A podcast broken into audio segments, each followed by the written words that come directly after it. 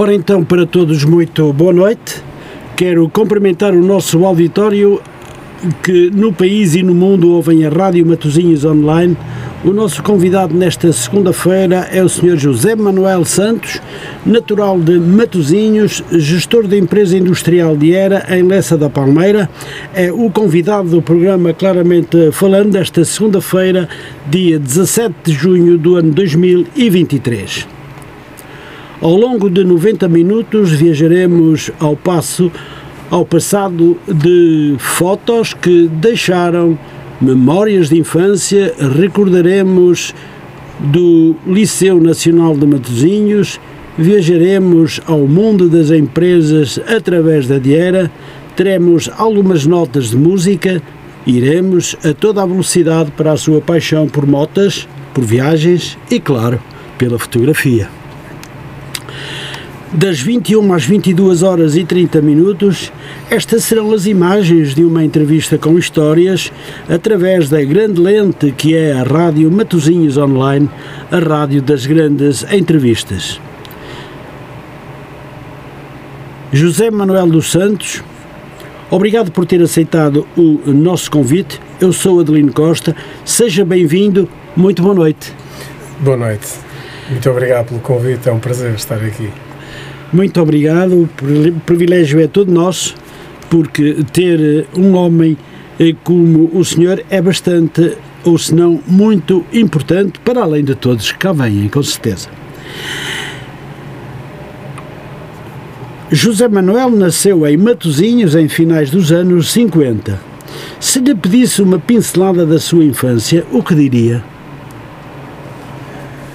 Uh, foi uma infância, diria, muito rica, muito feliz e, vista esta distância, uh, muito nostálgica, dado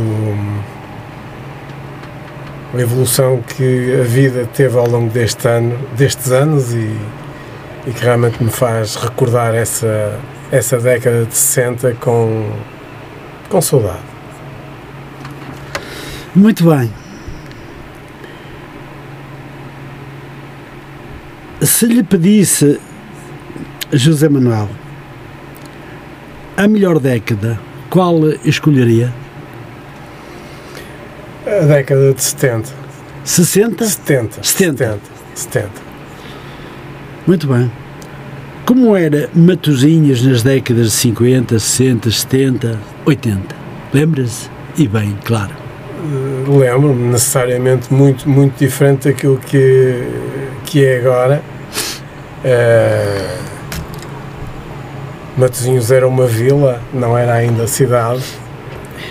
E Lessa, que, que é a freguesia onde praticamente eu sempre vivi, era uma terra, diria, charmosa, sempre o foi, uhum.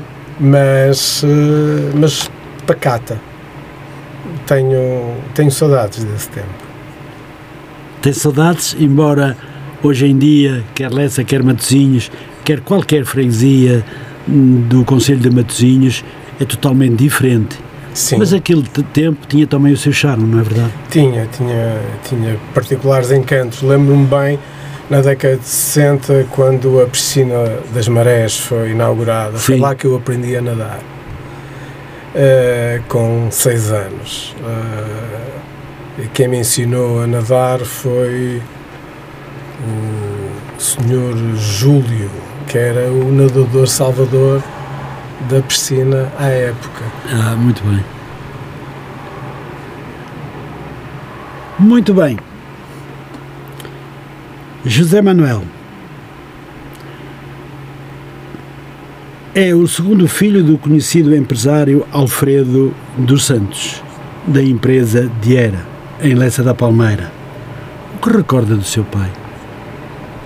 Muito. Muito. Eu diria tudo. É, realmente foi um homem marcante em todos os aspectos. É, um homem que deixou contribuiu e deixou um legado na sua época para em Matosinhos, por tudo aquilo que fez, não só na área empresarial, mas também quando esteve ligado ao Leixões, como, como uhum. presidente na década de 60. Era ele que comandava os destinos do clube na época dos famosos bebés.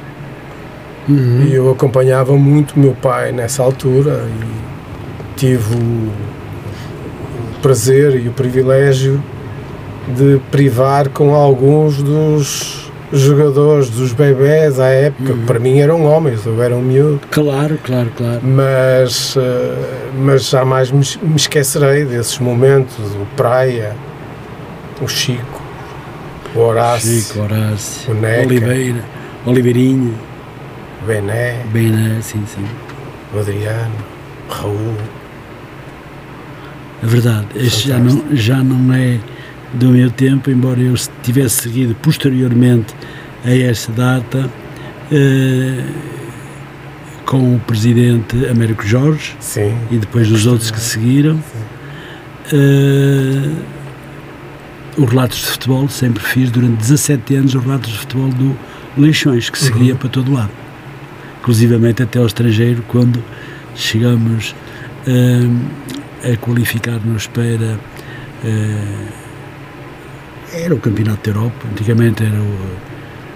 Era Vila Sem Feira, era o Vila com Feiras, não sei aqui. Era Vila com Feiras. Era Vila com Feiras, não é? Cidades, cidades com feira, qualquer coisa assim. Cidade com feira. Cidades com feira, assim. depois de lugar a, a cheguei à Grécia com, com o Paok, com sim, Leixões, sim.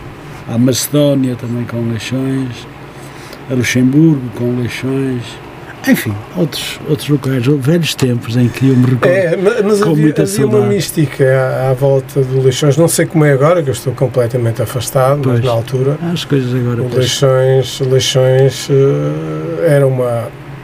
Era uma referência. Era uma força aí no país. Exatamente, era uma referência. Era é. uma força. E eu tive o privilégio de acompanhar isso muito perto, mesmo miúdo. Pois. Mas diria que à custa disso, tive a oportunidade de conhecer praticamente todos os estádios de Portugal na altura. Sim, pois, com certeza. E, e pronto, e, e, ficaram essas memórias. Ficam essas memórias e nós não esquecemos. Não. Eu também, agora não frequento muito Leixões, embora seja ainda sócio, mas, mas pronto, acho que já não tenho idade para sair de casa na véspera, chegar às quatro ou cinco da manhã quando ia para o Algarve eh, não é muito fácil. Não. Não é muito fácil. Então, Uh, deixei, mas ainda faço relatos do padroense agora. Ah, sim?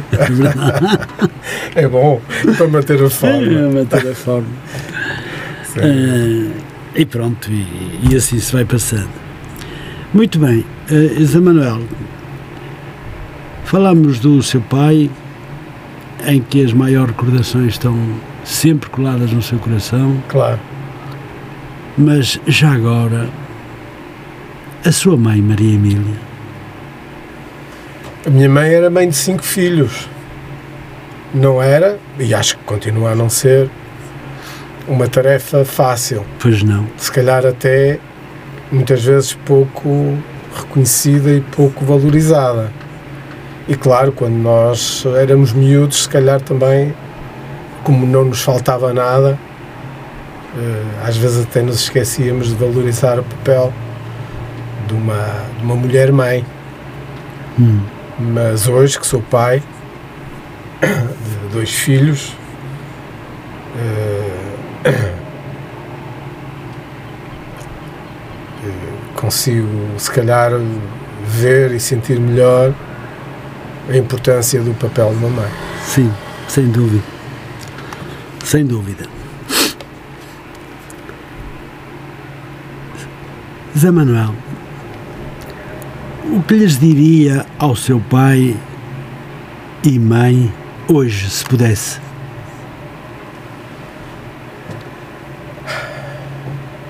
É curioso, está-me a colocar perguntas que, eu, que acabam por não ser fáceis, porque eu sei que não, eu peço desculpa não, de partir não, por aqui. Não, esteja, esteja, mas acho esteja à vontade. Acho que era falo, falo um bom dos meus pais com, para com, fazer recordar. Com muito, com muito prazer e, e particular orgulho.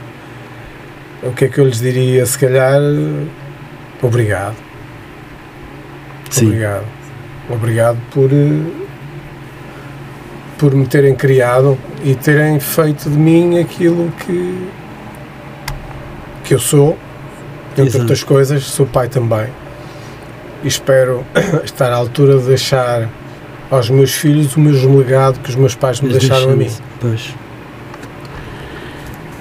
Muito bem. Lessa da Palmeira é uma bela localidade, concorda? Perfeitamente. Um, quando éramos miúdos dizíamos que Lessa da Palmeira era a capital do mundo. Já na altura. Muito bem. Mas para mim, no, no, no espírito, não mudou. Ainda, não mudou. E, não, ainda a semana passada, a, a cruzar-me com alguém, falamos de Leça da Palmeira e eu rematei com essa frase: capital do mundo. Hum. Muito bem. Lessa da Palmeira era vila. Mas quando passou a cidade já podia ter sido há muito mais tempo mas se calhar nunca, politicamente, nunca houve essa vontade. Mas chegou um momento de o ser e de hoje ver, ver, todos uh, vermos que Lessa da Palmeira é uma grande cidade. Tem tudo para, se, para que se possa viver bem, sobretudo bem no seu espírito pessoal e, e, e, e a transformação que levou aquela cidade foi fundamental. E então, à beira-mar é algo de, de, de extremamente importante. Extremamente importante. É, eu vou lá algumas vezes, às vezes até parejar. Podia ir a Matozinhos, mas não vou. Vou até ao farol, pensar. Acho que fico, eh, acho que fico com o cérebro mais leve. Sim. Acho que consigo nessas Com, alturas tirar o menos bom para Sim. o lado e ficar só com o bom na cabeça. Compreendo. Bom, Lessa é bom para isso também. É, eu tem pelo menos gosto, eu sinto, gosto. eu sinto isso, sinto isso. Tem bom gosto. Gosto muito de de Lessa, de Lessa. Depois também quando estava na Matosinhos Sport ia muitas vezes à piscina de Lessa para fazer isto ou aquilo, claro. ou ver isto ou ver aquilo, ou tirar umas medidas para fazer isto ou aquilo lá, pronto, ia lá muitas vezes e, uh, e é muito bom, eu gosto muito. andam na escola de Matozinhos, por exemplo, o Liceu Nacional de Matozinhos, que agora se chama Escola Secundária Augusto Gomes. Exatamente. Como foram esses anos de estudo? Diga-me lá, Zé Manuel. Uh, um contraste muito grande e marcante. Uh, sempre que olho para aquela es escola e, e, os meus filhos andaram lá, uh, fui lá muitas vezes levá-los e buscá-los. Nunca me fugiam as memórias, porque em mil, quando o, o Liceu de Matosinhos é inaugurado, é precisamente no ano em que eu vou para lá. Portanto, eu acabo por fazer parte daquele grupo de estudantes que estreiam o Liceu Nacional de Matosinhos. Uhum. Um edifício, à, à época, extraordinariamente moderno eu diria para nós estudantes, um luxo, um luxo estrear um, um liceu daquele gabarito. Uh, e, e, de facto, esses dois primeiros anos, se não estou em erro, até ao 25 de Abril, uh, pronto, foram vividos no ambiente da época. Um, ambiente esse que para nós estudantes não era mais do que isso, hum. o ambiente estudantil, não era mais do que isso. Mas depois deu-se o 25 de Abril. E o 25 de Abril veio mudar tudo radicalmente, praticamente da noite para o dia. E aquilo que era um espaço organizado, arranjado, onde era um prazer ir às aulas, uhum. uh, logo após as férias grandes, em 1974, quando eu entro pela primeira vez no liceu. Já não conhecia? Fiquei em estado de choque. Pois. Completamente em estado de choque. Uh, já não bastava a Revolução pois. e o impacto que ela teve na vida das pessoas à altura e particularmente nós jovens que enfim, Sim, não, claro, claro. não tínhamos a consciência nem, nem a noção do que é que eventualmente estava em, em causa. Exato. Mas eu rapidamente, como provavelmente todos os outros, eh, acabamos por ser envolvidos no processo revolucionário. E quando eu entro na sala de convívio e vejo a sala de convívio toda pintada com murais. Mais revoltado ficou. Revolucionários e eu fiquei, fiquei completamente de estado de choque. E depois o ambiente que se começou a viver a partir daí hum. eh, deixaram-me completamente desconfortável. Deixei-me de me identificar com a cultura eh, do liceu, aquilo passou a ser outra coisa.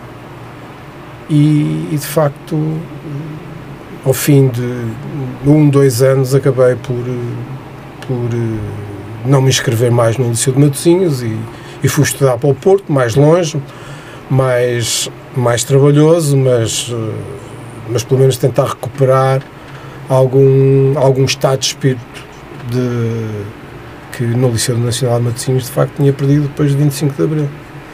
Portanto, e jamais me esquecerei disso. Não vou dizer que, que fiquei traumatizado, porque isso já lá vai, Pois, pois. Uh, portanto, não ficou um trauma, mas ficou uma memória, uma memória claro. uh, pesada, não é? Eu tinha 14 anos na altura, adolescente, uh, enfim.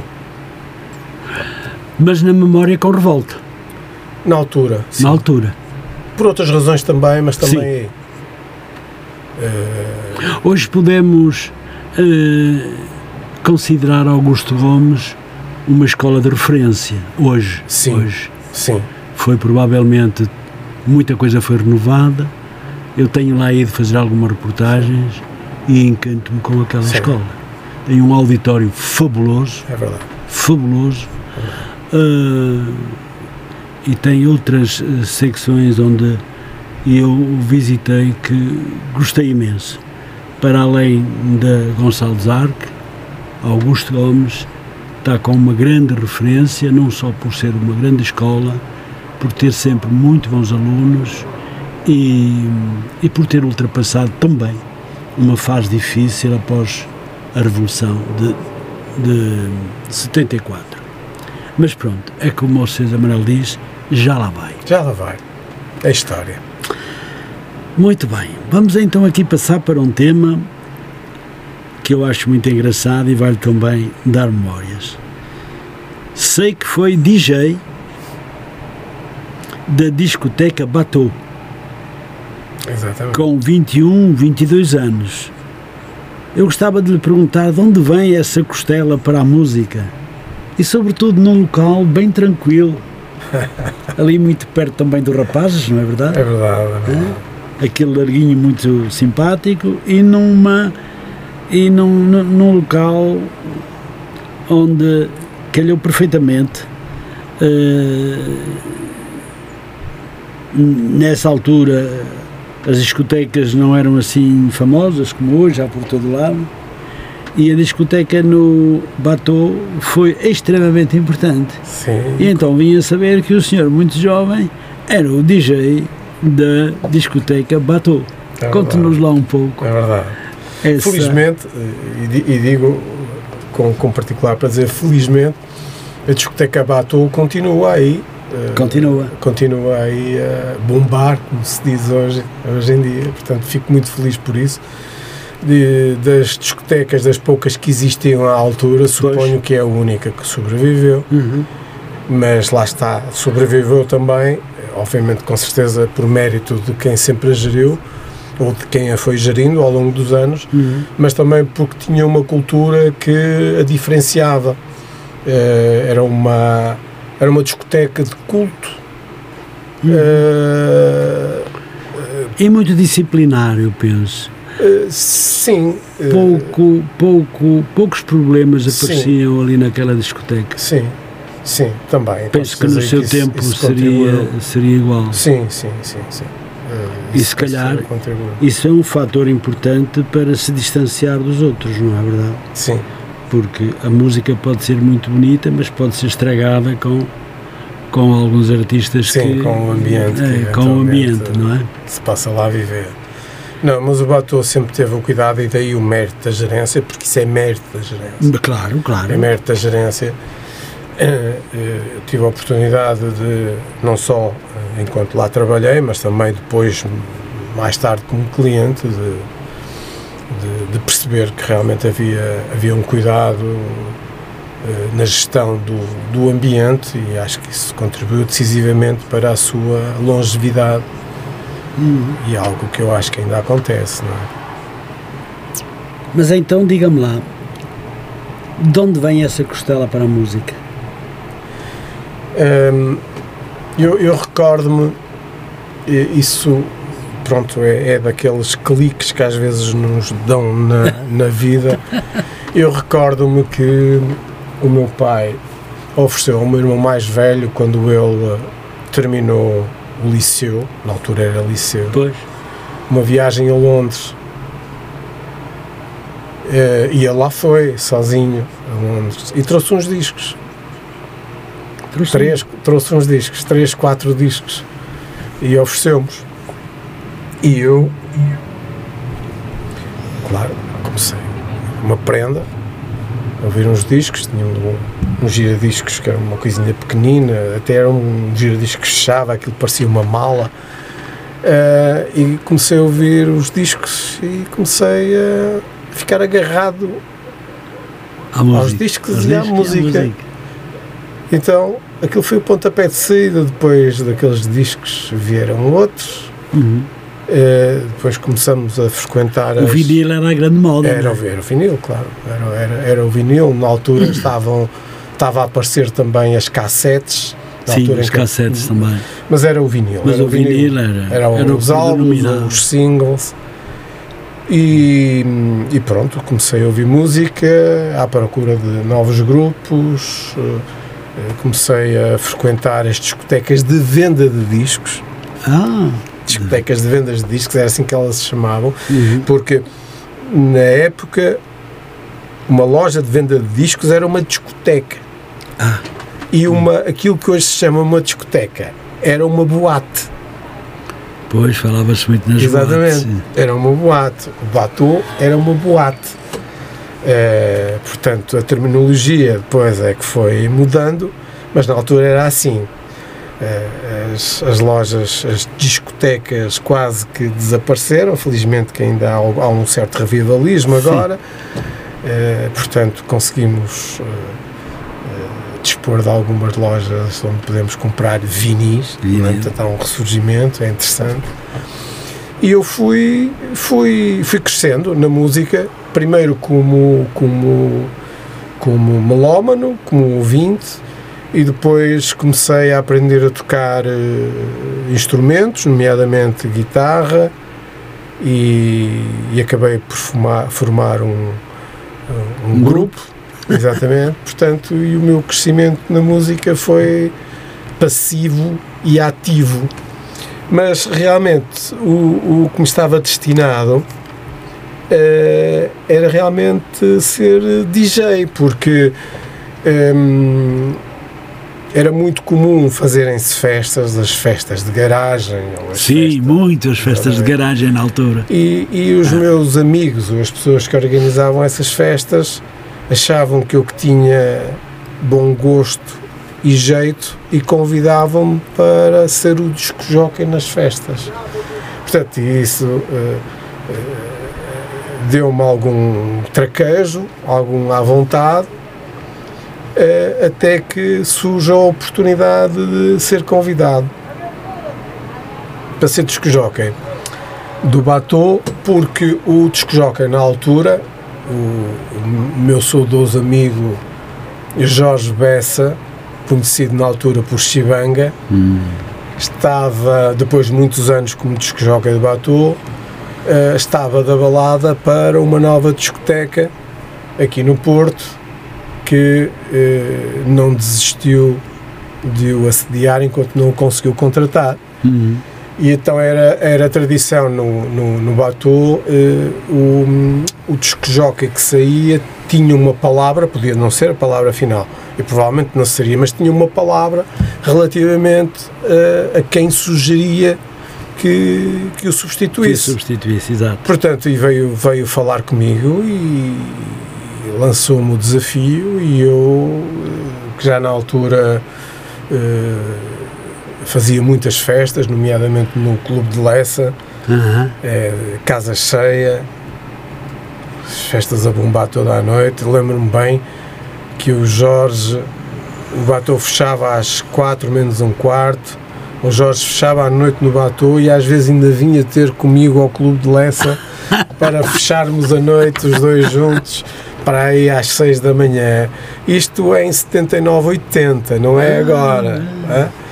Não era brincadeira. Mas, mas pronto, daí, daí até ser sido convidado, ter sido convidado um, para o disco Joca de Batou foi, foi um ápice, portanto, e assim foi.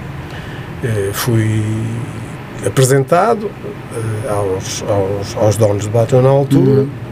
O Batou tinha algo que o diferenciava particularmente e, e que eu diria que a projetava mesmo uh, a nível nacional como uma, uma discoteca singular é que muito da música que tocava uh, eram grupos ou temas que uh, eram tocados em Portugal pela primeira vez. E porquê?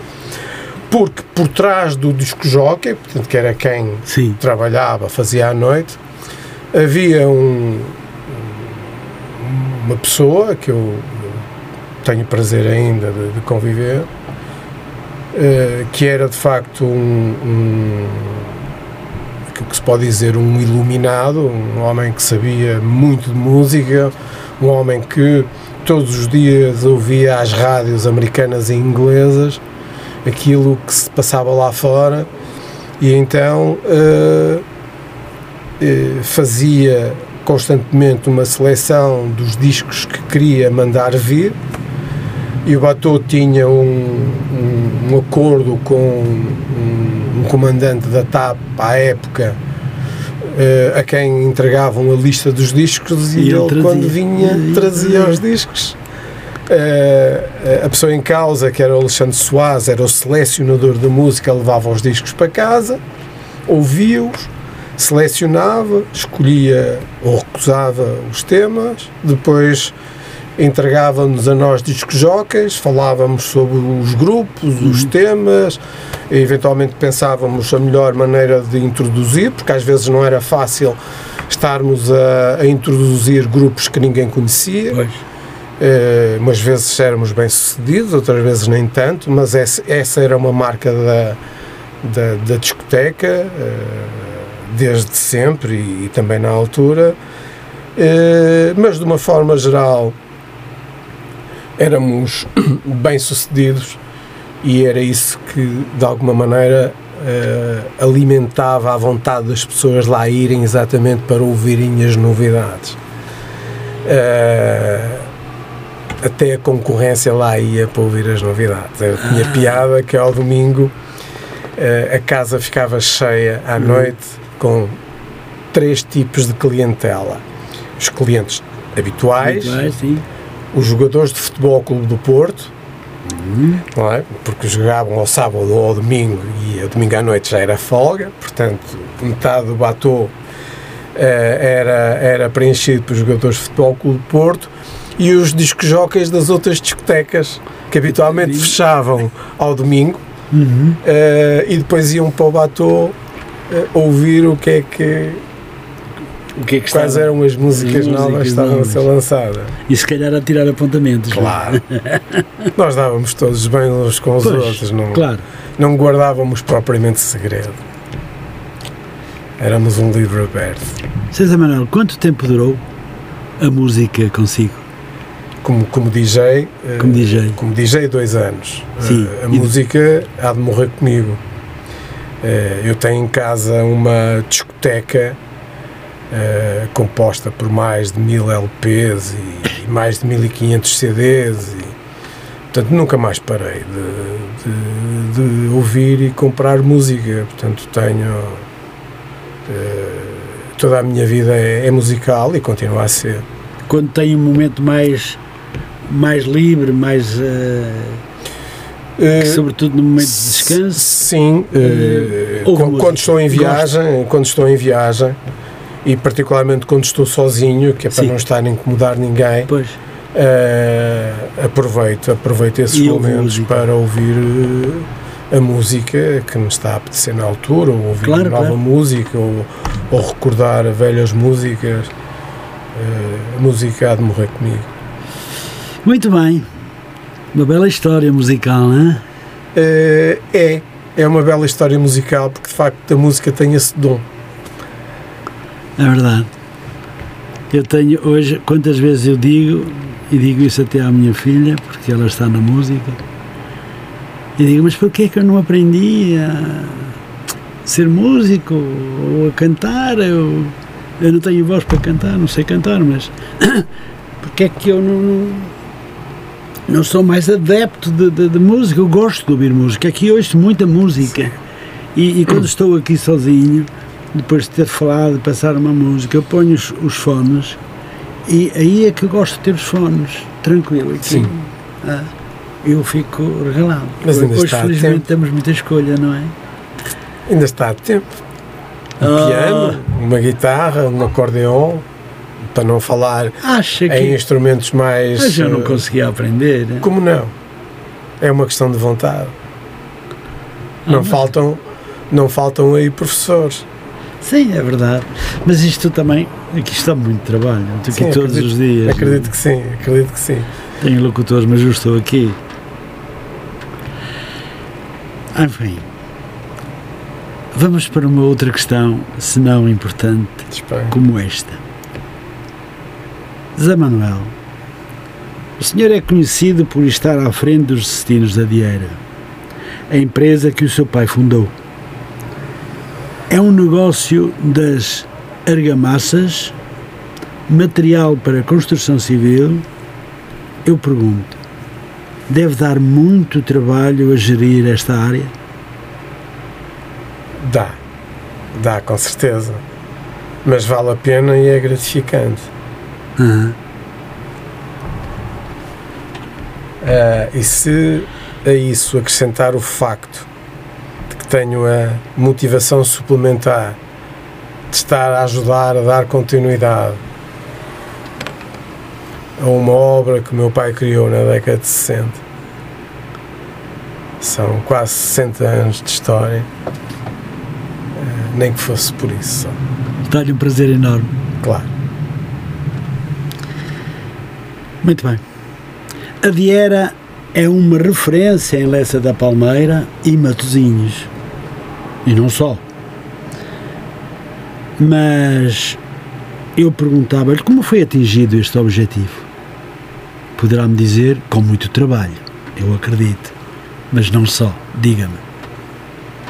Sim, claro, com muito trabalho. Não, não, não, acho que não. Não há nada sem trabalho, não, não há nada sem trabalho e, sobretudo, nada que perdure sem trabalho. E, hum. e uma empresa que vai a caminho dos 60 anos eh, tem uma história longa hum. e em alguns momentos eh, particularmente difíceis, mas o facto dela existir e continuar, eh, hoje é uma, é uma, é uma empresa, é uma média empresa, sem dúvida, mas é uma empresa de dimensão nacional, portanto vende, vende para, para todo o país, tem uma hum. carteira de eh, centenas de clientes, quase 500 clientes. Um, temos três unidades produtivas, uma em Leça da Palmeira, outra em Santo Tirso e uma última inaugurada este ano em, em Rio Maior. Uh, ao fim destes anos todos, um, é uma história bonita. Considera? Eu, sim, não, não tenho não tenho de facto a mínima dúvida. Eu não. Eh, quando a empresa foi criada, eu tinha 7 anos. Lembro-me de ir para lá ao sábado brincar, porque meu pai, a, melhor, a coisa que mais bem fazia, ou sabia fazer, era trabalhar. Uh, portanto, recordo-me realmente miúdo ir para a fábrica brincar lá com os carrinhos, enquanto meu pai lá estava também a trabalhar. Um, mas, mas tive a oportunidade de, de ver a empresa crescer, uhum. a passar por bons e menos bons momentos e, e hoje, felizmente, está, está bem. Crescia-os a maneira e crescia a empresa também, não é? Sim, Porque exatamente, exatamente. Eu cresci, eu cresci com a empresa. É curioso. A empresa, eu sou um pouco não? É? mais velho que a empresa, porque a empresa quando nasceu eu tinha 7 anos, mas, mas somos quase, somos da mesma década. Claro, claro. Somos da mesma década, portanto. Daí gostar mais ainda do que faz e estar, estar Sim. ligado Sim. de alma e coração a esta Sim, empresa, exato. não é verdade? É isso mesmo, de alma, alma e coração. É verdade.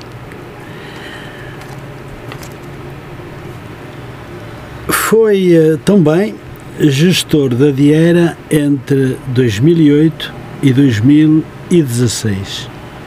Eu gostava de perguntar como é que foi. Foi um período difícil, não só para a Diera, mas com certeza para muitas empresas, porque eu diria que, hum, excluindo o período do 25 de Abril, em que de facto o país passou por momentos muito turbulentos, mas uh, eh, um, essa época uh, que apanhou uh, em cheio um, foi uma época de grande crise. De grande crise, um arrefecimento económico global, acho talvez o maior, segundo se diz, desde a, a recessão do, do, final da década de 20, mas uhum.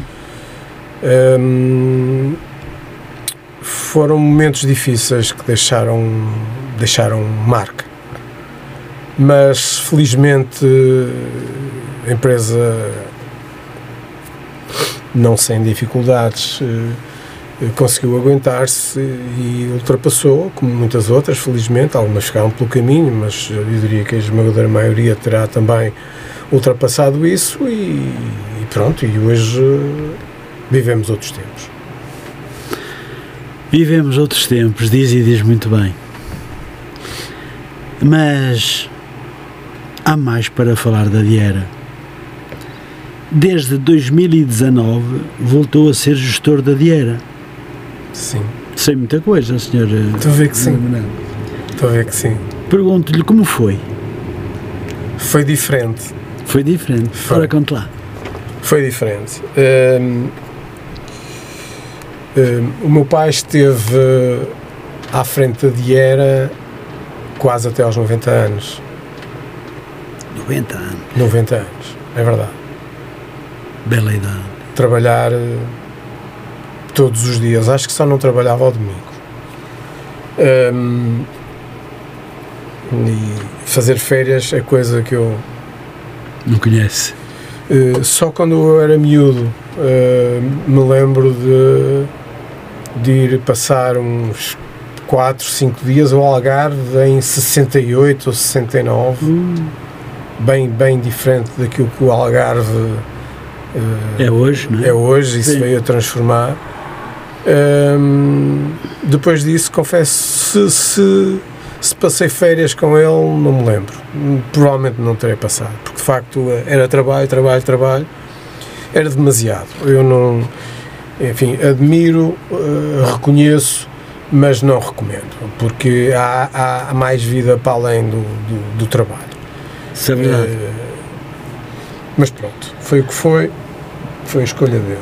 Muito bem. Bem, mas. Não uh, se arrepende de nada? Não, não, não, não há que arrepender. Não. O que foi, foi. A vida continua com o trabalho. Exatamente. O que foi, foi. É a história ficam as lições, as ilações, Mas não, não, há que, não há que ter arrependimento. Muito bem. Deixe-me dizer-lhe também, o senhor esteve ligado 25 anos ao imobiliário. Sim.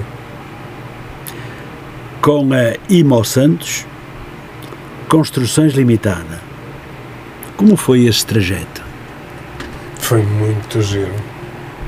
Um, era uma área que eu gostava particularmente. Um, era? Era porque eu quando, quando eu, eu sei, deixei de ser disco jockey porque o meu pai me convidou a ir trabalhar com ele um, para ajudá-lo nas vendas de um empreendimento que na altura foi uma referência em Leça da Palmeira, mesmo ali à saída da Ponte Móvel, do lado esquerdo, sim, sim. quem desta rua Índice Ribeiro.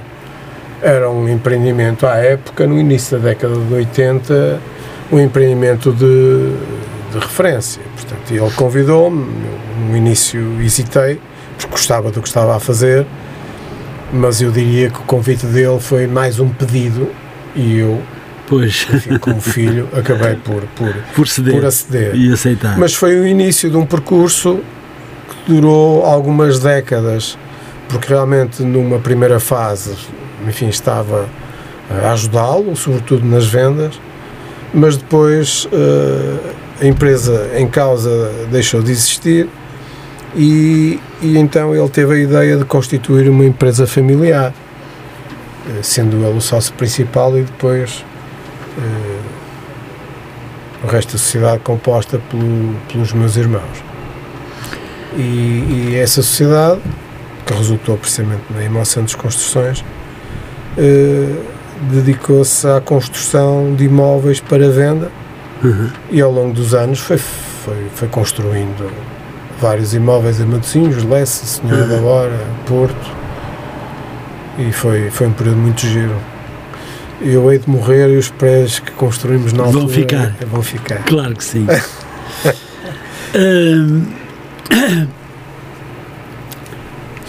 desde 1984 que viaja. O que o fascina em viajar? Uh, Fascina-me hoje o que sempre me fascinou desde que eu comecei a viajar. Um, há um livro hoje muito famoso, uh, mas que eu comprei quando ele foi editado. Uh, o José Saramago, na altura, não tinha, ainda estava muito longe de, de de, de, ser aquilo que acabou por ser. Uhum. Um, um, escritor internacionalmente reconhecido, nomeadamente Prémio Nobel. Sim. E o primeiro livro que eu li do José Saramago foi precisamente A Viagem a Portugal. Ah. E eu comecei a conhecer Portugal através do livro do José Saramago. uh, há sempre um clique. É verdade, é verdade. E esse foi o clique. Nunca mais parei. Nunca mais parei. Não só li e reli o livro várias vezes, uhum. ainda ontem estive a reler um capítulo. Faço com enorme prazer e, e sobretudo, não só eh, para descobrir, que hoje é mais redescobrir, porque Portugal hoje é muito diferente daquilo que era uhum. quando ele viajou e Sim. quando eu comecei claro, a viajar claro, em Portugal. Claro mas é sobretudo o, o que hoje me dá particular prazer ao reler o livro Viagem a Portugal é a beleza com que ele descreve e, e, a riqueza literária que provavelmente ainda hoje não há igual.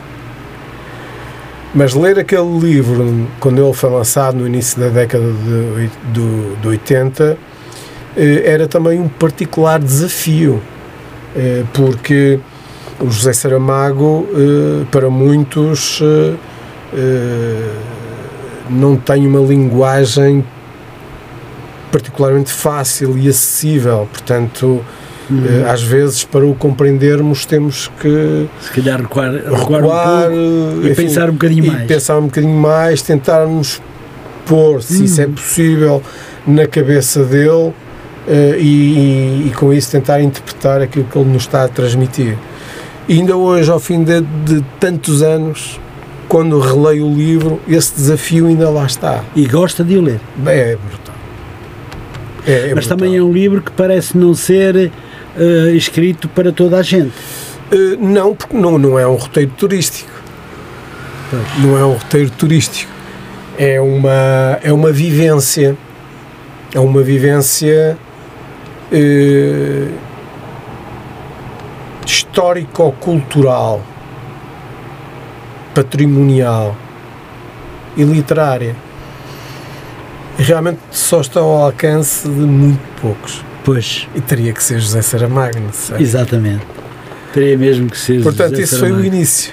Foi o pontapé de saída. Foi o pontapé de saída. Nunca mais parei. Tenho o privilégio de conhecer Portugal de les a les há muitos anos, eh, de ponta a ponta, várias vezes ao longo destas décadas, e continuo a fazê-lo com muito prazer. Então, deixe-me, na sequência do que acabamos agora de dizer, deixe-me perguntar-lhe: viajar de avião, carro ou mota, o que prefere? Bem, entre carro e moto é difícil, uh, porque de facto na década de 90 muitas das viagens que eu fiz foram de moto. De moto? De moto. Hum. Tem, tem um, tem uma, um ritual próprio, eh, é distinto, às vezes bem mais desconfortável, mas por outro lado também mais desafiante. Uhum. Hum,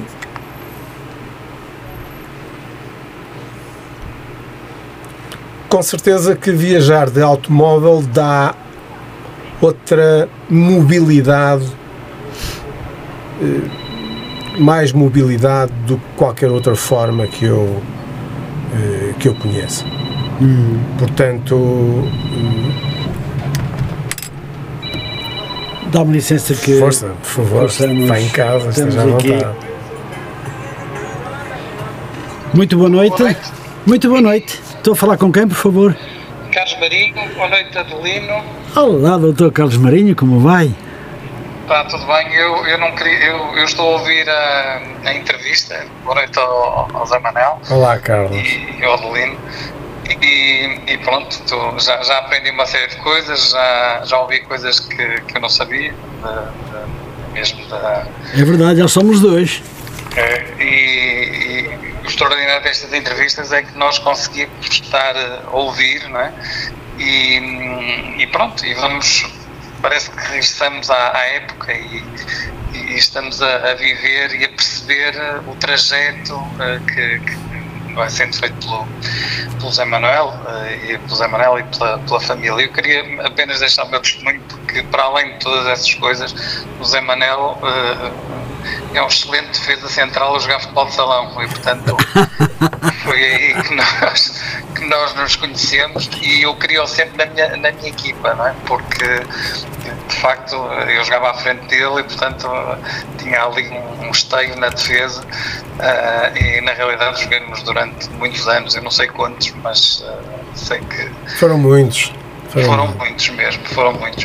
E portanto, se eu tivesse definido o Zé Manel só, só pelo que eu conheço do futebol, etc., definiria com, definiria com duas palavras: combativo e leal. Portanto, é uma pessoa que, se entrega e, pronto, mas sempre, sempre ali na, com uma lealdade enorme e, com, e, e recordo com muita saudade também quando fazíamos o aquecimento, onde, onde é normalmente jogávamos ao sábado de manhã, uhum. Eh, era entre amigos, não é? E, e então uh, recordava quando estávamos a aquecer, pronto, eu ia de propósito ter com ele e estávamos, estávamos ali um bocadinho no, no aquecimento e a falar de, de várias coisas, etc., porque uh, eu gosto muito de ouvir, não é? Portanto, eu, gosto, eu acima de tudo gosto sempre de aprender com, com as pessoas e gostava muito daquele, daquele nunca lhe disse isto, mas pronto, é a primeira vez, mas, mas gostava muito daqueles minutos finais, porque depois já sabia que depois era futebol e depois íamos embora, porque aquele acabava sempre muito, muito tarde. Mas pronto, basicamente é, é este o testemunho, portanto, para além de. Muito bem de fazer várias, várias coisas, uh, também, também também era um exímio jogador de, da bola, não é? E portanto pois. eu guardo, guardo com muitas saudades e os, os almoços que fazíamos, não é? Depois de, de futebol, uh, pelo menos uh, de vez em quando, não é? Fazíamos. Uh, pronto, olha, um abraço para ambos, parabéns pela entrevista e eu vou continuar a ouvir, a deliciar-me, porque pronto, estou a gostar muito. Deixe-me deixe deixe dizer-lhe, Dr. Carlos, que ao longo de 55 minutos, que já vamos no caminho das 22 horas, já aprendemos aqui umas coisas do Zé Manel e que mais parece um multifacetado a fazer as coisas e, e andar com elas sempre para a frente sem nunca desistir. Isso dá uma força enorme a quem ouve eu estou Exatamente. atentamente a ouvir e creio que dezenas e dezenas de pessoas que estão a ouvir aqui o Sr. José Manuel estão encantados com o passado dele e tudo que ele fez, uh, quer em termos de lazer, quer em termos de trabalho profissional, é, deixa-nos efetivamente a pensar por que razão muita gente desiste do que devia continuar? José Manuel nunca desistiu, andou sempre para a frente, sempre para a frente. Mesmo quando as coisas parecem um pouco mais negativas, ele tornava-as positivas e avançava sempre. Falou aqui dos anos 2000. Basicamente dizer que, deixe-me dizer, basicamente dizer que a vida das pessoas com sucesso, às vezes olha para as pessoas com sucesso e pensa que aquilo é tudo simples, não é? Que, basicamente, mas na realidade dá muito trabalho e eu sei que dá, muito trabalho para se atingir a excelência, etc. E, portanto, é verdade. Uh, hoje tenho um, um, convidado da excelência e vou, vou-vos deixar continuar muito obrigado. A, a, excelente entrevista. Um abraço para ambos. Muito obrigado. obrigado. um grande abraço, doutor Obrigado, foi um Deus, prazer ouvir-te. Obrigado. obrigado. Um grande abraço. Obrigado. Deus, obrigado. Continua connosco até ao fim, hein? O Carlos disse que eu era um bom defesa central e de facto é, dava essa... o meu melhor, mas ele, ele, ele é que era o artista, porque ele uh, driblava como poucos e rematava com uma potência e uma colocação que os guarda-redes às vezes até se assustavam. Muito Até bem. se encolhiam. Era brutal. Muito bem. Boas memórias. Não conhecia essa faceta. Sim, senhor. Sei que é um grande atleta de atletismo, vai a todas. Sim, e vamos atender mais umas chamadas.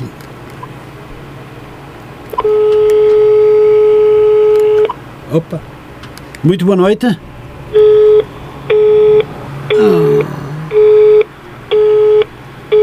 Pronto, então vou desligar. Caiu, claro. Caiu, pronto. Caiu, caiu. A chamada caiu, caiu. Não passa do chão. Pois. Muito bem. Então não acabamos então a nossa questãozinha do avião, do carro ou moto.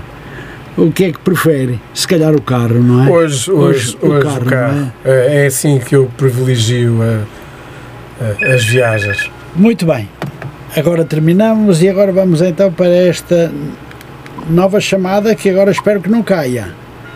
Estou, muito boa noite. Sim, boa noite. Muito boa noite, estou a falar com a senhora. Estou a falar com Maria Isabel. Maria Isabel, muito boa noite. Muito obrigado por ter ligado para o programa. Parabéns pela entrevista que está a ser efetuada, que está a ser muito interessante, muito agradável essa conversa. Muito obrigado. Dar os parabéns ao programa e também ao convidado, porque realmente está a ser uma uma história de vida muito interessante, muito agradável. Como eu estou a ouvir, só queria manifestar realmente o meu eh, agrado e, e dar os parabéns aí pela entrevista, pelo programa. Era só isso que eu queria Muito dizer. obrigado. Muito obrigado, Isabel. Falou realmente aí que foi. Uh, uh, foi. Uh, disco jockey Sim. Disco-joca da, da, Disco-joca do Batô. Eu fui algumas vezes ao Batô e como é da minha época, eh, realmente uh, era interessante. Eu vi várias, várias coisas uh, a falar sobre várias coisas. É muito agradável ouvir realmente na nossa época como é que as coisas funcionavam. Era tudo diferente. E, portanto, estou a gostar muito dessa entrevista. Muito bem. Mas, antes de mais, permita agradecer-lhe também, é muito simpático da sua parte ter ligado eh, e fazer esse, esse comentário. Mas deixe-me. Deixe estou a ouvir e estou assim muito entusiasmada a ouvir, realmente, com muito interesse. Muito obrigado. Mas deixe-me perguntar-lhe, dado que o Cubatô ainda existe, se lá tem ido ultimamente. Ouve-se muito mal, mas eu estou a ouvir. Não, falo para o micro, Estou sim? Estava eu a dizer, eh, o Batô, eh, discoteca que ainda existe. Não estou, a ligação está muito, está okay. muito má. De qualquer das formas, pronto, era só mesmo realmente para dar os parabéns. Muito bem. Ao, programa e os parabéns ao convidado. Muito obrigado, Ana Isabel. Muito, muito, muito, muito, muito interessante essa entrevista. Muito obrigado. Obrigada a ambos. Muito obrigado, muito obrigado. Continuo ah. connosco e o nosso agradecimento por eh, estar a ouvir e por estar também e por ter ligado para cá e a comentar alguma das passagens desta entrevista. Muito obrigado. Continuo connosco. Obrigado. Continuo, vou continuar a ouvir. Muito bem, muito boa noite. Boa noite. Boa, boa noite. noite, muito obrigado. Pois bem, uh, meu caro amigo, vamos então continuar, porque temos mesmo que continuar. A viagem. Ainda há muita coisa para a viagem. temos que continuar a viagem. Ora bom, então, o carro, preferencialmente, hoje em dia, já há uns tempos atrás, a viagem para viajar é o carro. Muito bem. Uh, a cada dia, os locais parecem todos iguais. Têm casas, pessoas, carros. Eu gostava de perguntar-lhe o que diferenciam os locais para existir esse fascínio? Bem, cada, cada local tem a sua, a sua história, como cada pessoa tem a sua história, claro. cada, cada local tem a sua história. E depois cada local tem as suas pessoas. E não há, e não há duas pessoas iguais, muito menos comunidades iguais. Pois. Portanto, eh, nós eh, viajarmos e visitarmos eh, este ou aquele local é sempre algo de, de único.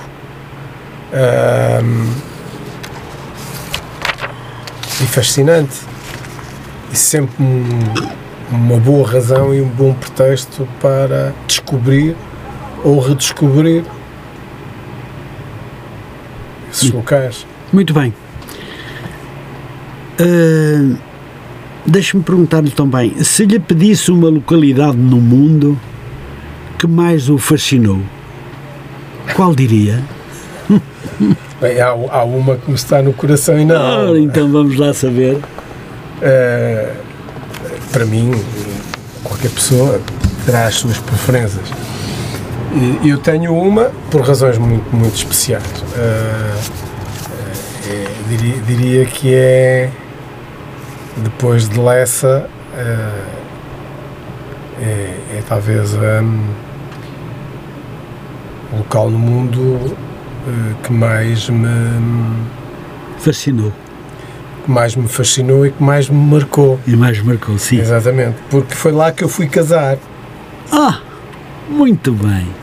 Ora então diga conte-nos lá. Um, foi a forma que eu encontrei de de convencer a minha namorada na altura, minha mulher hoje, com quem já namorava há muitos anos, um, para um, casarmos. Como de facto nós estávamos bem, a minha mulher na altura não estava particularmente motivada ou entusiasmada para, para casarmos, embora já estivéssemos no horizonte a ideia de hum. virmos a ter filhos. E eu, a dada altura, disse: bem, mas se vamos ter filhos, talvez não fosse má ideia casarmos antes. Minha mulher não achou a ideia particularmente excitante. E não sei porquê, não sei porquê, fez-se-me luz. E dois anos antes desse momento, eh, nós tínhamos estado pela primeira vez em Veneza.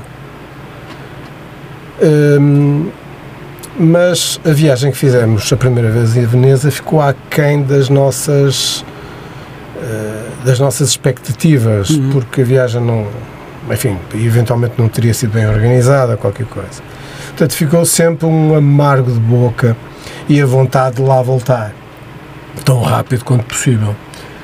E, e isso veio-me à mente, e então, naquele momento, eu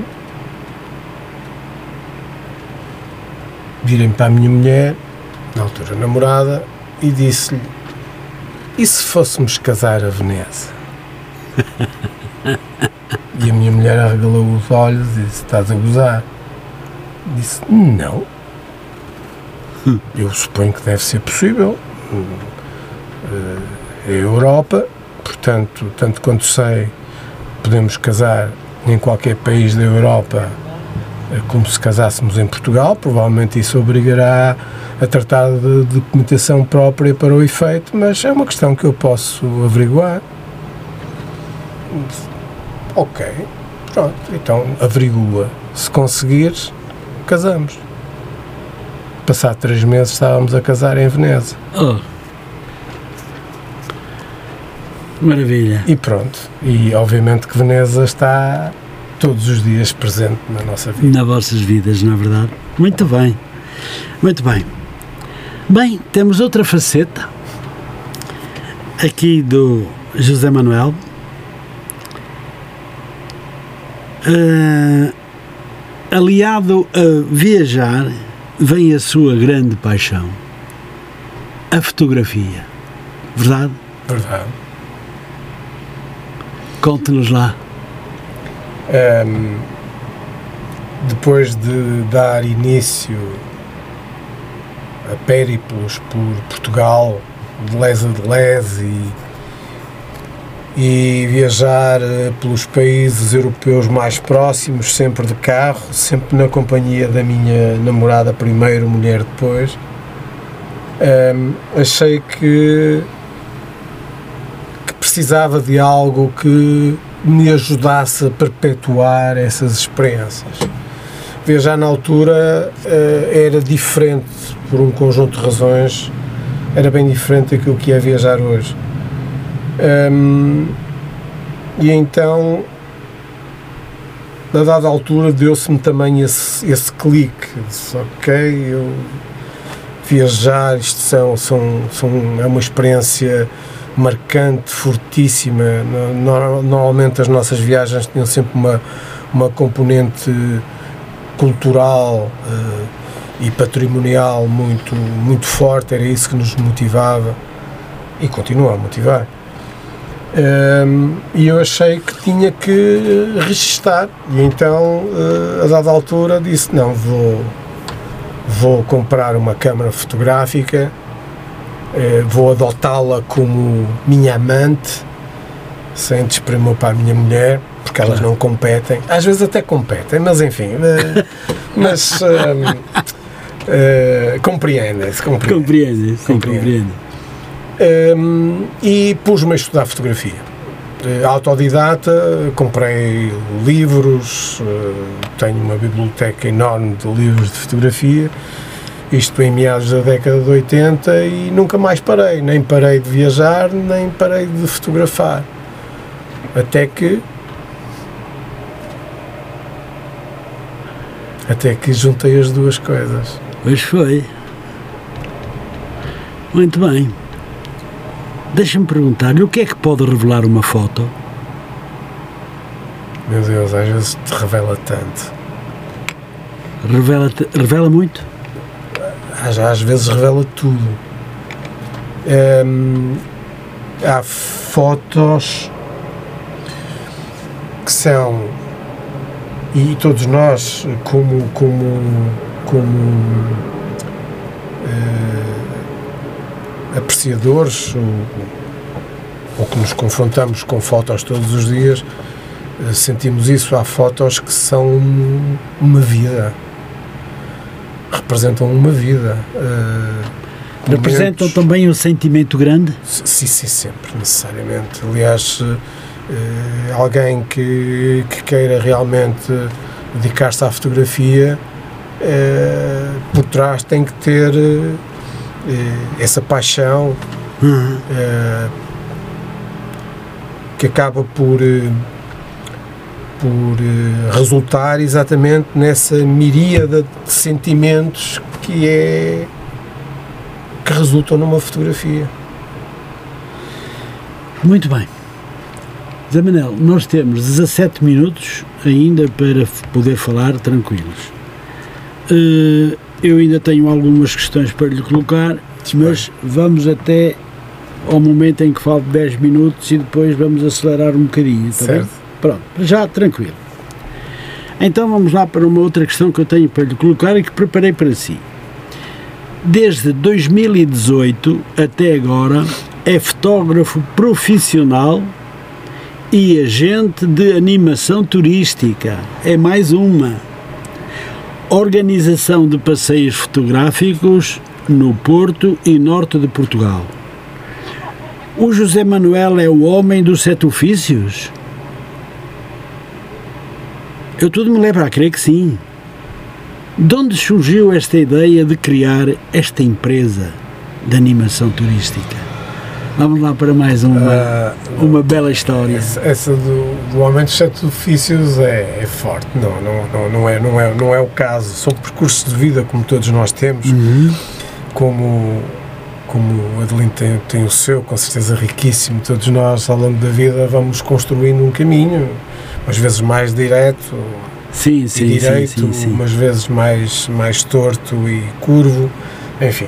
Bom, esta é a minha questão também era para lhe dar um bocadinho mais de entusiasmo, claro, não é? Claro, e eu estou, esteve tão entusiasmado com todas estou, aquelas que lhe coloquei que esta também é uma estou, das. E é, é esta é que lhe dá ainda mais recordações. Sim. Porque é, é um prazer enorme quando olhamos para um, para um álbum e começamos a ver as fotos esta passagem aqui, sabe que nos comove? Claro. Eu pessoalmente claro. fico claro. e penso que toda a gente Sim. fique. E o, e, o, e o Zé Manuel, acho que, Sim. como profissional da foto. Eh, deve ter também esse sentimento. Sim, sem, sem sombra de dúvida. Há imagens que me fazem chorar. Independentemente da beleza intrínseca da imagem, sim, sim. são as memórias que a elas estão agarradas. Exatamente não é? é? coisas que nós restamos e que não acontecem mais, coisas pois, que exato. desaparecem, coisas que, que evoluem, que crescem. É, contar uma história através da fotografia sempre foi, é e continuará a ser poderosíssimo. Hum. E a verdade é que eu, felizmente, hoje, quase todos os dias, conto uma história fotográfica. Um, exatamente porque é o que resulta também uh, que fica perpetuado nos passeios fotográficos que, que eu organizo. Porque. Hum para além de, de dar a conhecer os locais, de os fotografar, eventualmente de ajudar a, a fotografar aquilo que, que as pessoas quiserem que seja. Ao longo desses percursos vão-se fazendo imagens, uhum. fazendo fotos e depois no final ficamos com uma história uhum. fotográfica Paisagens, gosto daquele de momento. Gosto, gosto. Fotografar. Gosto muito. Uh, gosto muito. Uh, Portugal tem paisagens muito, muito lindíssimas. Lindíssimas, é verdade. Uh, e às quais não é. É impossível resistir de, de fotografar. Muito bem, muito bem. Eu estou muito contente por, uh, estar a falar consigo, por estar a aprender muito e é verdadeiramente uma felicidade, como diz o Carlos Marinho e a Isabel, que é muito bom ouvi-lo. Muito obrigado, é um prazer enorme. Deixe-me perguntar-lhe, é feliz quando está a mostrar os cantos de Portugal? Muito feliz. Mas ainda sou mais feliz quando sinto a felicidade nos outros. Ah. É, e sente-a? Sinto. Sinto mesmo. Pela forma como as é, pessoas se comportam, exatamente. admiram as fotos, estão com atenção a olhar para elas. Quer dizer, tudo isto são pequenas coisas que nos levam a pensar é, se as pessoas gostam ou não. Sim, não? é uma é uma vivência, é uma vivência que vai acontecendo e que nós vamos proporcionando ou tentando proporcionar, mas que nos vamos também apercebendo do das sensações que quem está connosco vai tendo. E a verdade é que as pessoas não se inibem de, de o dizer e, ao longo do, dos percursos e mesmo no fim e até depois, eh, nestes anos em que eu organizo passeios fotográficos, já fiz centenas com pessoas de todo o mundo e de, das mais diversas culturas, idades, estados, enfim, uh, um, um universo humano fantástico e brutal e não há uma única experiência. Isto pode parecer falsa, falsa modéstia, mas não é. Não há uma única experiência que eu não tenha tido prazer de fazer. E as pessoas fazem questão de o de o partilhar comigo. Portanto, para além do momento propriamente dito, eh, não podia ser para mim mais gratificante do que sentir a felicidade nos outros também, a felicidade é? dos outros. Muito bem. Não tem preço. Zé Manel, porquê criar esta empresa? Exatamente porque foi uma oportunidade que me surgiu de conciliar duas coisas que eu eh, sempre adorei fazer. Uhum. Um, mas com isto ir mais além, ou seja, para além de, do prazer próprio e intrínseco de cada uma delas e a junção delas, que é viajar e fotografar, criar algo que, para além de preservar e de me alimentar esse prazer, ainda me iria proporcionar dar a conhecer a outros aquilo que eu muito bem gosto, que são as nossas cidades e o nosso país, e com isso contribuir para a felicidade dessas pessoas uhum. da mesma maneira que eu a tenho para mim. Estas viagens fazem-se também a nível nacional e internacional? Internacional não. Mas com, com, eh, com pessoas que vêm de fora Sim. e que estão cá e que aderem às viagens? Sim, Sim. So, sobretudo, sobretudo isso, pessoas que nos visitam, que vêm a Portugal e que querem que Portugal lhes seja apresentado por alguém que, para além de conhecer bem o país, eh, lhes possa acrescentar algo mais.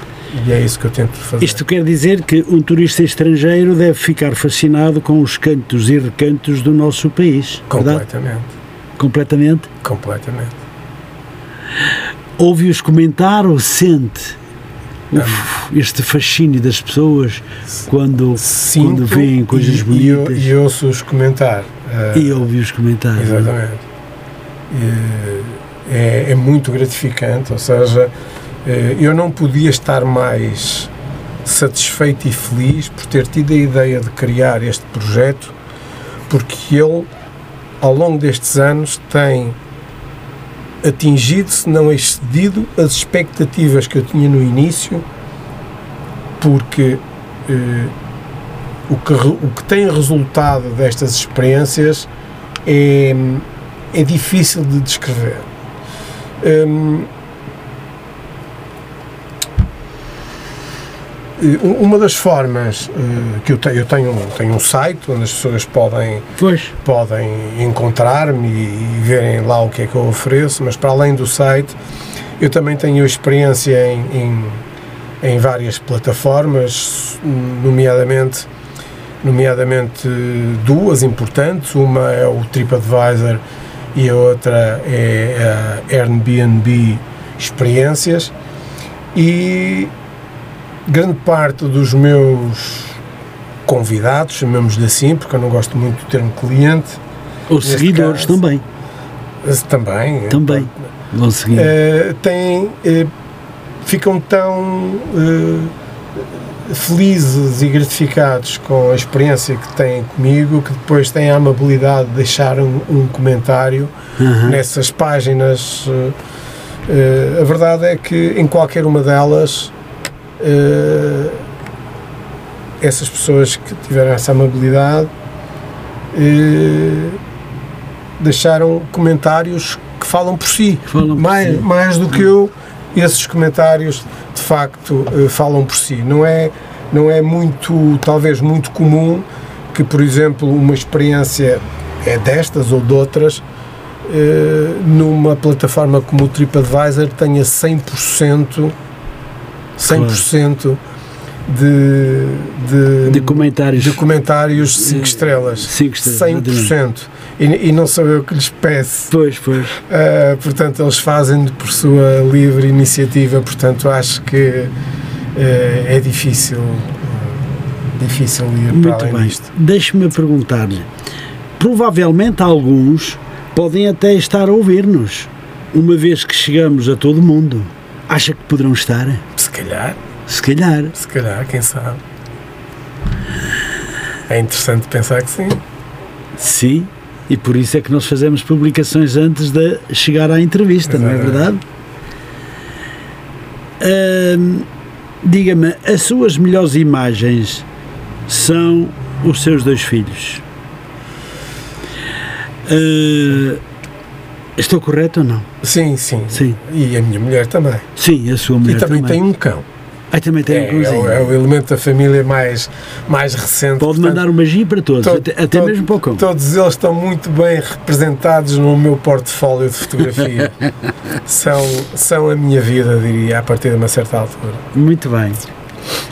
A sua, a sua paixão por motas fê-lo entre 1994 e 2001 viajar por Portugal, Espanha e França. Vá lá, estamos quase no fim, mas conte-nos tudo. é, é mais um daqueles episódios, mais um capítulo da vida, mais um clique. É, eu lembro-me bem, eu na altura estava a construir um prédio em Matosinhos, exatamente, e um dos arquitetos era um apaixonado por motos. Hum. Uh, era o arquiteto Miguel Guedes. E uma vez no gabinete dele, que estávamos lá a discutir, ele, aliás, estava a, a, mostrar imagens uh, tridimensionais, era uma novidade na altura, tridimensionais do nosso, do nosso projeto e veio e a talho de foi-se uma conversa sobre motos, uh, o que era fantástico. Um, e aquele que pertencia ao Motoclube do Porto e fazia uns passeios. E, e aquilo começou-me. começou-me a entusiasmar.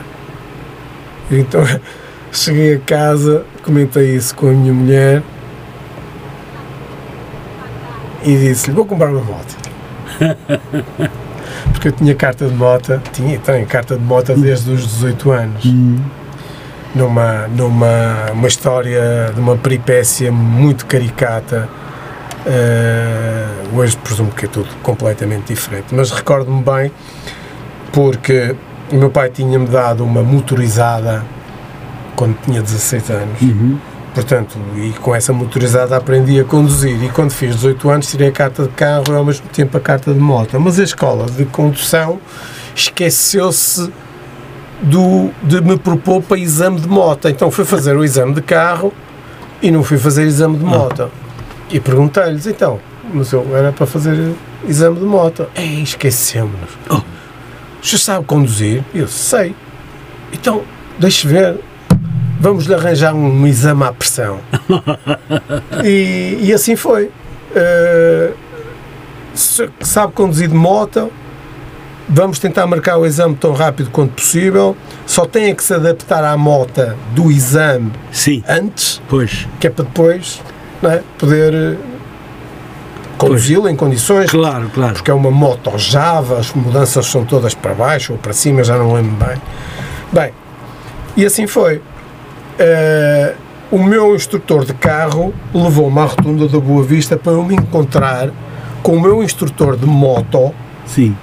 uma hora antes do exame, do tal exame à pressão que tinha sido esquecido. E o, exame, e o, e o, o instrutor de moto mal me viu, começou logo a refilar. Só me arranjam destas coisas. Eu lembro bem do nome dele, era o Max. Só me arranjam destas coisas. Se tem, tem exame daqui uma hora e agora é que vem ter a, a sua lição de moto. Eu disse: Olha, foram, foram eles, esqueceram-se. Mas sabe conduzir? Eu sei. Então mostra-me lá. E o que é que eu faço? Tenho que fazer um 8. Já alguma vez fez um 8? Um 8 numa moto destas não. A tal Java. E o, o homem virou-se para mim, então deixe estar. Eu vou-lhe mostrar como é que se faz um 8. Então, e o desgraçado, isto junto ao palácio, à porta do palácio que está. Tinha areia no pavimento. O homem não fez o 8. A, a metade do 8 caiu. Caiu. caiu. Então aí é que ele preguejou. Eu disse ao homem, não se preocupe, pá. Uh, não, deixe que eu faça o 8. Lá fiz o 8 e disse, pronto, vamos embora então, que o, o examinador já deve estar à nossa espera. E lá fomos para a Direção-Geral, ficava ali perto do, da maternidade, Júlio Diniz, sim, na sim. altura. E, e, lá fomos, olha, o exame correu fantástico. O, o, examinador também, sinceramente, me pareceu que estava um pouco nas tintas se uhum. conduzia bem, se estava a fazer bem o exame ou não. A verdade é que depois no, no, regresso já vínhamos todos, Pronto. todos, todos contentes. Portanto, eu tinha, tinha carta de moto desde essa época, ah. mas durante muitos anos não a usei. Ah. Portanto, então surgiu esta oportunidade. E então lá comprei, lá comprei uma moto. E pronto, durante de 74 até 2001, quando nasce o meu segundo filho, eh, praticamente quase todas as viagens que fizemos durante essa época fizemos-las de moto. Eh, ou sozinhos, ou em grupo, ou através do Motoclube do Porto. Foi, foi de facto eh, uma época fantástica. Muito bem. iria perguntar-lhes sobre o que gosta de fazer ou diria o que gosta mais de fazer? Bem, algumas coisas já. Algumas já coisas, falando, muitas coisas já, já falando, não é? Já. Uh, viajar uh, é sempre uma paixão, ouvir música também. Uh, fazer, fazer fotografias também. Ler, ler. tenho. Nem sei quantos livros tenho em casa. Tenho, tenho uma biblioteca, tenho um chão cheio de livros. Eu e a minha mulher gostamos muito de ler, se calhar mais ela do que eu um, estar com os amigos, enfim, aquilo, aquilo que, que, que de facto são as, os, os, os, condimentos de uma, de, uma, de uma vida feliz. Deixe-me uh, perguntar-lhe, gostou de estar na Rádio Matosinhos online? Comigo aqui? Claro. E com os é, nossos ouvintes? Já foi um prazer conhecê-lo, eu não tinha o prazer de o conhecer. Uh, segundo, acho que é a primeira vez que que estou num, num estúdio de rádio, não é? nós temos aquela imagem, ou nos filmes, ou nas reportagens, uhum. mas estar ao vivo uh, nunca tinha estado. É fascinante. É, é? fascinante, é? é? interessantíssimo estar aqui sentado deste lado e depois uh, na, na, companhia de um, de uma pessoa tão simpática. Muito obrigado. Ainda para mais. Não é? Muito obrigado, Sr. Manuel. Pois bem, foi mais uh, ou por outra. Gostaria de lhe dizer o que é que gostaria de dizer aos nossos ouvintes do continente e todos aqueles que se encontram além fronteiras que também nos ouvem. Claro, antes de mais, uh, é um prazer estar aqui e agradeço, agradeço a paciência com que eventualmente possam estar onde quer que estejam, possam estar a, a ouvir-me. Uh, espero, espero de alguma maneira ter contribuído para alguns bons momentos um, e pronto, e com certeza que vai ser uma experiência que eu jamais esquecerei. Levá-la-ei comigo no meu. Vai no ficar meu também no seu baú de recordações. Exatamente, seguramente que sim, seguramente que sim. Muito bem, eu também fico muito feliz por isso e estou também muito, muito, muito feliz, para além das centenas de pessoas com quem já falei, eh, de falar de, de eh, consigo de tudo e mais alguma coisa, acho que, e depois sem que o senhor virasse a cara ao lado e dissesse, oh, não, foi sempre, claro, sempre rir-se com uma vontade enorme de estar a falar também do que ao longo da sua vida passou. Muito bem, então deixe-me dizer-lhe. Uh,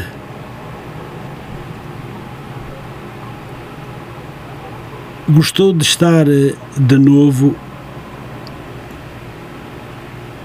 num local onde nunca esteve, mas que deu perfeitamente para que ficasse para recordação no seu baú de recordações. Sim, com certeza. Eu, eu diria, eu diria que Hum, para além do prazer, é um privilégio.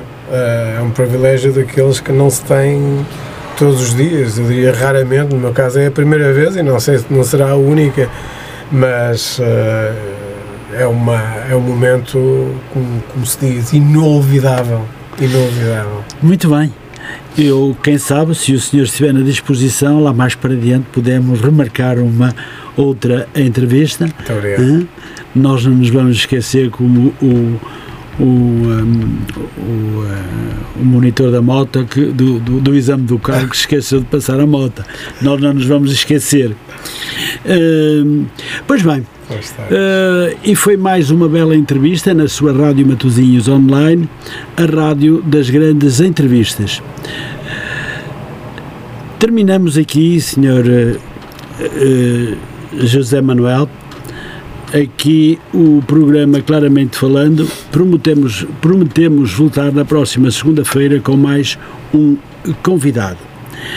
Gostei muito de o receber aqui na Rádio Matosinhos Online para falar de si, mas também da sua profissão e outros temas importantes que aqui deixou eh, marcado neste estúdio e eh, pelo país e pelo mundo. Da minha parte e em nome do, em nome do programa, quero dar-lhe os parabéns pela forma simpática como respondeu às minhas perguntas. Muito obrigado, Sr. José Manuel. Muito boa noite. Boa noite, eu é que agradeço, foi um prazer enorme.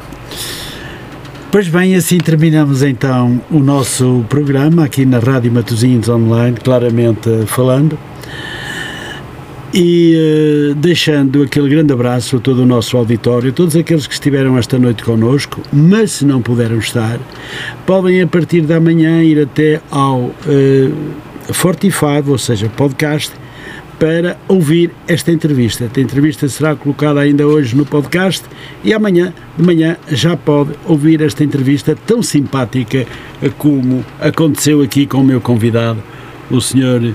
José Manuel dos Santos. Então, para todos, desejo uma muito boa noite e uma boa semana. Boa noite. Muito boa noite para todos.